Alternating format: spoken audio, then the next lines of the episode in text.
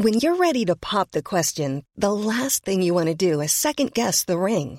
At Bluenile.com, you can design a one of a kind ring with the ease and convenience of shopping online. Choose your diamond and setting. When you find the one, you'll get it delivered right to your door. Go to Bluenile.com and use promo code LISTEN to get $50 off your purchase of $500 or more. That's code LISTEN at Bluenile.com for $50 off your purchase. Bluenile.com code LISTEN. Escuchas. Escuchas. Escuchas un podcast de Dixo. Escuchas Fuera de la Caja con Macario Esquetino.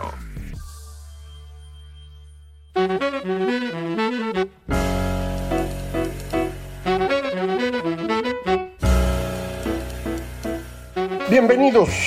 Esto es Fuera de la Caja. Yo soy Macario Esquetino. Le agradezco mucho que me escuche en esta semana que está terminando el 12 de diciembre, es el Día de la Virgen de Guadalupe, eh, y nos corresponde pues platicar acerca de lo que ocurrió durante la semana. Ya prácticamente acaba el año en esta semana, después de esto viene el muy conocido eh, Maratón Guadalupe Reyes. La actividad económica baja mucho, eh, en general la actividad noticiosa. Todavía la próxima semana eh, haremos nuestro análisis de coyuntura, pero muy probablemente para las últimas dos semanas del año, pues le dejaré algunas ideas de, de cómo vi el 2021, que espero para el 2022, más que una revisión de, de, lo que está ocurriendo porque pues no, no, no creo que haya mucho. En caso de que ocurra alguna cosa extraordinaria eh, con mucho gusto eh, trataré de darle algún comentario si tengo algo eh, útil que decir. En esta ocasión esta semana pues ha sido importante en materia económica por el número de, datos que, obtuvimos una gran cantidad de información. Sabemos por ejemplo ya qué ocurrió con el consumo y la inversión durante los primeros nueve meses del año un comportamiento, pues en el caso del consumo un poco mejor, la inversión de plano mal. Eh, ninguno de los dos logran una recuperación relevante frente a lo que pasó el año anterior. Si hay una recuperación, como es perfectamente normal. Eh, sin embargo, en ambos casos un estancamiento muy marcado. Eh, la inversión llegó a, crecer un poco al principio del año y luego se, vino abajo y se ha mantenido pues prácticamente estable en todo, en todo 2021. El consumo sí ha tenido eh, estancamiento toda la mitad del año, desde marzo hasta septiembre, pero tengo la impresión que octubre, noviembre fueron mejores. Es una impresión que viene un poco de datos de, tiendas de autoservicio y sobre todo de la confianza del consumidor, que tuvo un, un dato importante un crecimiento en octubre y noviembre que eh, están asociados con la forma como se ha estado comportando la enfermedad. Eh, el COVID eh, se ha estado moviendo por olas y cuando crece el número de contagios eh, se frena la actividad en particular del consumo y cuando los contagios bajan el consumo vuelve a crecer. Entonces eh, el punto máximo de esta última ola ocurrió a mediados de agosto y de ahí empieza a bajar y, parece que la gente empezó a, a, comprar más en octubre y noviembre, insisto, porque pues estaba más optimista sobre el futuro, crece la confianza del consumidor, que me parece tiene una relación cercana con el consumo. No es que una variable afecte a la otra directamente, pero mm, dan una idea de lo que, de lo que está ocurriendo. Este crecimiento en el, en el consumo durante este último trimestre del año, pues va a ayudar a que el año no sea tan malo. Eh, sin embargo, pues estamos eh, todavía mal comparado con el comportamiento que tenía México durante largo plazo.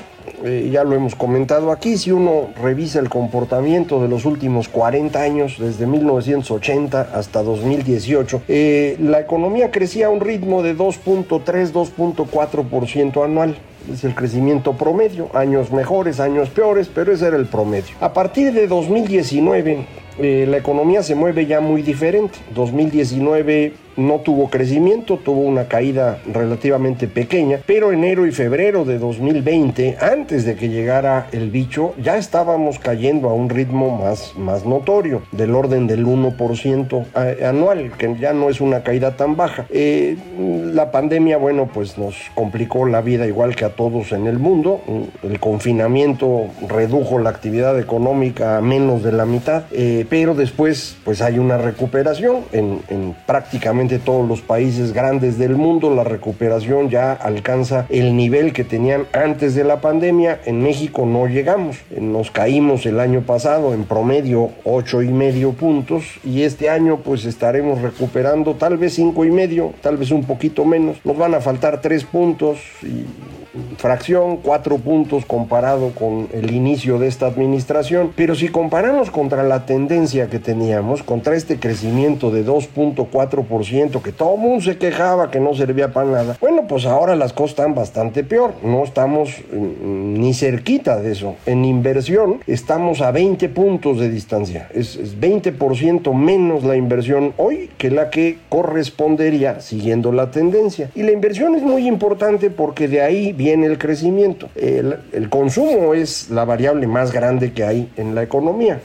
Si se mueve el consumo, el PIB se mueve de inmediato. Pero lo que sostiene al consumo es el ingreso de las personas que está muy relacionado con el número de empleos que se generan y el salario que se paga. Eh, existen otras fuentes de ingresos, sin duda, en ciertos niveles de eh, distribución. Hay personas que tienen empresas y de ahí obtienen ganancias. No me estoy refiriendo a los mega empresarios, sino a una buena cantidad de los mexicanos que pues tienen su pequeña empresa familiar, eh, ya sea para vender comida, para eh, limpiar cosas.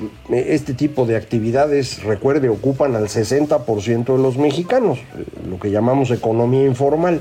pero la economía formal es en donde se pagan los salarios más altos, donde se genera una mayor cantidad de riqueza y esta es necesaria para que todo el mundo tenga pues con qué estar comprando las remesas, que han sido muy importantes, eh, ya están representando ahorita 25% de lo que se genera en términos de ingresos salariales, de lo que se llama la masa salarial. Ya es una cantidad muy grande. Eh, me he puesto a hacer, hacer números y, y, todo parece indicar que efectivamente la inmensa mayoría de ese dinero llega a las familias. Buscaba yo si había alguna... Eh, pues posible sospecha de que hubiera crimen organizado o algo detrás, no la encuentro honestamente. Eh, todo parece indicar que efectivamente este dinero llega a las familias y ha sido determinante en que la gente tenga con qué comprar y por eso mismo no se ha derrumbado ni la confianza del consumidor ni la popularidad del presidente. Son elementos muy importantes eh, para entender el, el por qué la gente sigue siendo optimista a pesar de que la economía pues de plano no se recupera. Le digo, la inversión 20% abajo. El consumo probablemente cierre este año más o menos 10%, tal vez 11% por debajo de la tendencia. Es una caída de la mitad de la inversión. Entonces, bueno, pues Afortunadamente así es, la gente puede seguir comprando, eh, pero se debe fundamentalmente a esto. Mucha gente cree que eh, lo que está haciendo que eh, las personas puedan comprar y estén contentas son los programas sociales del gobierno. solo uno de esos programas sociales realmente tiene impacto, me parece, es el de la pensión a adultos mayores. Ahí se va el 85% del dinero destinado a programas sociales. Todo el dinero de programas sociales es más chiquito que lo que llega de remesas. Es decir, son las familias ellas mismas las que se están ayudando a salir a través de quienes están en Estados Unidos y les mandan recursos, no es el gobierno. Eh, a lo mejor las personas no distinguen esto y si se sienten en buenas condiciones y que pueden comprar, con eso están contentos. Eh, pero pues vale la pena para nosotros analizar la diferencia. Eh, insisto, la mayor parte de este apoyo nos está llegando de nuestras familias que están en Estados Unidos y se lo mandan a su mamá, a su esposa, a sus hijos para que puedan comprar. Ojalá esto continúe así. Eh, han tenido suerte los mexicanos en Estados Unidos, su empleo ha crecido más que el empleo promedio de ese país, los salarios han crecido más que el salario promedio de Estados Unidos. Eh, usted probablemente ha escuchado que las cadenas de eh, comida rápida, algunas otras actividades tienen dificultad para conseguir personal eh, porque el estadounidense promedio no quiere hacer esa chamba, pero los mexicanos están allá sí y, están ganando bien ahora más que antes y están mandando el dinero. Eh, este próximo 2022 que va a tener Estados Unidos un gran programa de infraestructura, a lo mejor cambia esto. Y, bueno, pues los que mexicanos que están en construcción tal vez les vaya mejor, pero a los de servicios tal vez un poco menos bien, no porque vayan a perder su empleo, sino porque los salarios extraordinarios que están pagando en este momento a lo mejor no duran todo el próximo año. Pero en cualquier caso, esa es una fuente de ingresos muy importante para las familias y qué bueno que está. Eh, aquí adentro sí las cosas no funcionan, es lo que nos preocupa, la demanda interna, como se llama, el consumo y la inversión sobre todo, pues no están eh, reaccionando. Es muy difícil que la inversión crezca cuando el gobierno está continuamente atacando a, los inversionistas y a las inversiones mismas. Eh, entonces se ve difícil que, haya atracción. Eh, algunas notas me dan la idea de que el presidente se va a echar atrás con su reforma eléctrica. Ojalá así sea, porque una reforma como la que propuso de plano eh, acabaría con la inversión en México. Eh, es una reforma que es muy negativa en términos de competencia. Eh, concentra todo el poder en Comisión Federal, que no es muy eficiente en este momento para producir, y entonces no podríamos garantizar ni abasto en cantidad suficiente ni a buen precio de electricidad, que es determinante para producir. Ya tenemos varias regiones en México en este momento que no tienen electricidad. Durante esta administración, la generación de electricidad ha crecido menos de lo que crece la economía. Te dirá, pero si la economía no crece, bueno, pues ahora imagínense lo que está pasando con la generación de electricidad, pues está contrayendo. el señor Bartlett no es un genio para esto, ¿no? Eh, está resultando muy costoso. No sé por qué razón el presidente confía en él, pero pues eh, la verdad es que resultados no da. Bueno, sí da, pero son negativos. Eh, entonces, no tenemos suficiente electricidad, no tenemos gas natural tampoco en, cantidad suficiente, y esto dificulta las inversiones. No crea usted que una persona que va a invertir en México nada más viene a ver que si los salarios bajos, como acostumbran decir. No, hay muchas cosas que, se tienen que analizar y ahora la energía es más relevante que la mano de obra en muchas actividades económicas. Eh, sí se puede ganar si se invierte en México comparado con invertir en China, por ejemplo, por todo el traslado, la ventaja de estar cerca y demás. Pues sí, pero no en todo tipo de actividades México puede competir con China. Lo podía hacer hace 30 años, eh, ahora no, ahora hay algunas actividades que China ha ido desarrollando y nosotros no hemos hecho un esfuerzo suficiente. Entonces, eh, pues si no esperamos un crecimiento en inversión y no se pueden generar empleos, pues entonces va a estar difícil que haya un crecimiento importante en consumo. Y de ahí viene nuestra preocupación para, para el 2022. Eh, los expertos que hacen pronósticos económicos eh, van de un crecimiento de ligeramente menos de 2%, esa es la estimación más baja, a 3,5%. Arriba de eso, solo la Secretaría de Hacienda dice que 4.1%. Vamos a ver si es cierto. Eh, no, no se ve de dónde pueda venir ese, crecimiento. Eh, insisto, no estamos generando suficientes empleos. A lo mejor usted ya vio el dato del Seguro Social, ya casi 21 millones de empleos. Y eso ya es más que lo que teníamos antes de la pandemia. Pero si uno hace el promedio del número de empleos en 2019 y 2021, pues estamos un poquito abajo. Y si comparamos contra la tendencia, que insisto es lo que hay que hacer, pues nos falta millón y medio de empleos. Ese millón y medio de empleos que no se generó, eh, de cualquier manera la gente llegó a trabajar no hay el empleo, pues entonces va la economía informal. Y en la economía informal se puede uno ganar la vida, pero el ingreso es muy bajo, bastante más bajo que el que hay en la, en la economía formal y se va saturando. Eh, conforme se va saturando, la productividad, o sea, la capacidad de generar valor en esa actividad, se hace más chiquito. Es algo que ya sabemos desde hace tiempo. La economía informal en general no solo tiene un ingreso bajo quien trabaja ahí, sino que ese ingreso va cayendo en el tiempo es más difícil competir cuando ya hay pues 25 puestos que venden tamales y 35 que venden quesadillas. Eh, pues el puesto número 36 ya no va a ganar mucho y además le baja la ganancia a los otros. Eh, no hay tantos espacios para vender, no hay tantas esquinas para estar vendiendo dulces. Eh, no, lo digo en afán de, de menospreciar a nadie, simplemente si no hay los empleos formales, pues la gente tiene que dedicarse a esto y su ingreso va a ser bajo, insisto, y por lo tanto la actividad económica en general del país pues no se mueve. Entonces, eh, en esas circunstancias estamos, se ha estado sumando el tema de inflación creciente, eh, algunos dicen no se preocupen, esto es una inflación transitoria porque está ocurriendo en todas partes del mundo, porque tiene mucho que ver con las cadenas de suministro que no están pudiendo funcionar como antes, todo eso es cierto. Eh, sin embargo, esto no significa que eh, la inflación vaya a bajar rápido. mucha gente está esperando que para el próximo año cerremos con 4%, cuando este año vamos a cerrar en 8%. ¿Puede bajar tan rápido la inflación? no lo sé, no estoy seguro que sea así porque el núcleo de la inflación, lo que se llama aquí en México inflación subyacente, eh, ya está llegando a niveles del 6 y este es más difícil de mover. La otra se mueve muy rápido, ¿no? Si de pronto, como yo espero, en marzo o abril los precios de los energéticos bajen, porque es lo lógico, eh, pues eso va a bajar la inflación general, pero la subyacente no se mueve con esos precios. La subyacente depende pues de precios que no tienen gran variabilidad. Los que varían mucho son precios internacionales, precios que define el gobierno, tarifas, y los precios de frutas y verduras. Entonces esos brincan mucho, los otros no. Entonces, aun cuando la inflación general pueda bajar rápido, la inflación subyacente va a tardar más en hacerlo y esa es la que pesa mucho para las personas. Entonces, eh, pues es, digamos, una combinación de estancamiento con inflación que no es agradable. No estamos hablando de lo que pasó en los años 70, ahí hablamos de una economía parada tres años, bueno, ahorita estamos igual, eh, pero con inflaciones de 100% y ahorita son inflaciones de 8, entonces sí hay una gran diferencia. Eh, de hecho, la inflación es lo que más le cuesta a las personas,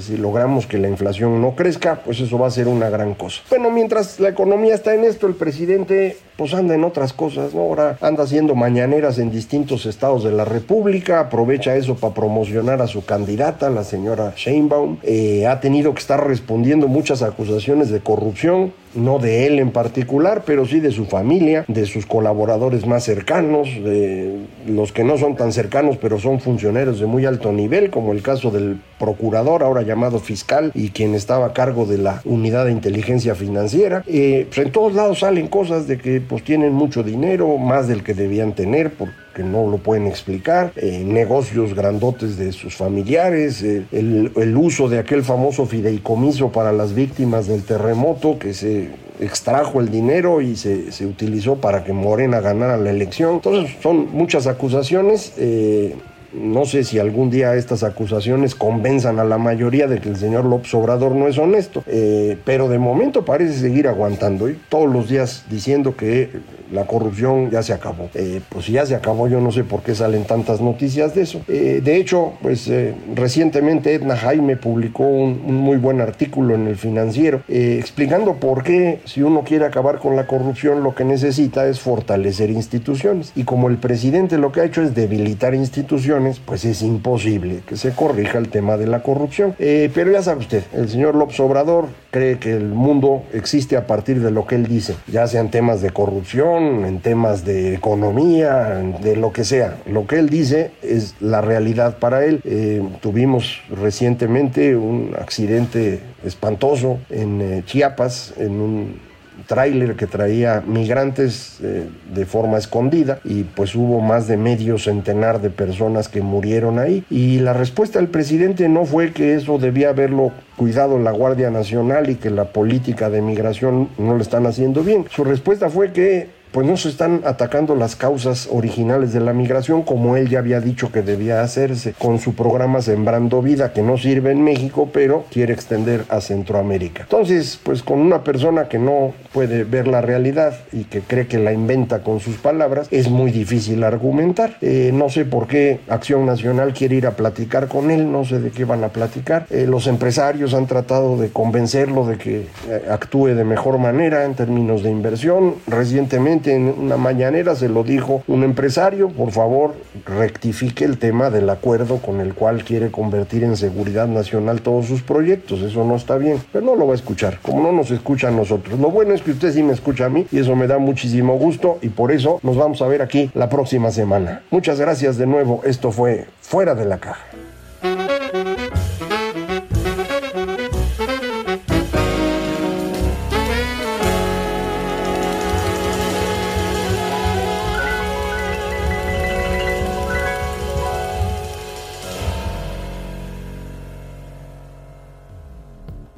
Dixo presentó Fuera de la caja con Macario Esquetino. La producción de este podcast corrió a cargo de Verónica Hernández. Coordinación de producción, Verónica Hernández. Dirección General, Dani Sadia.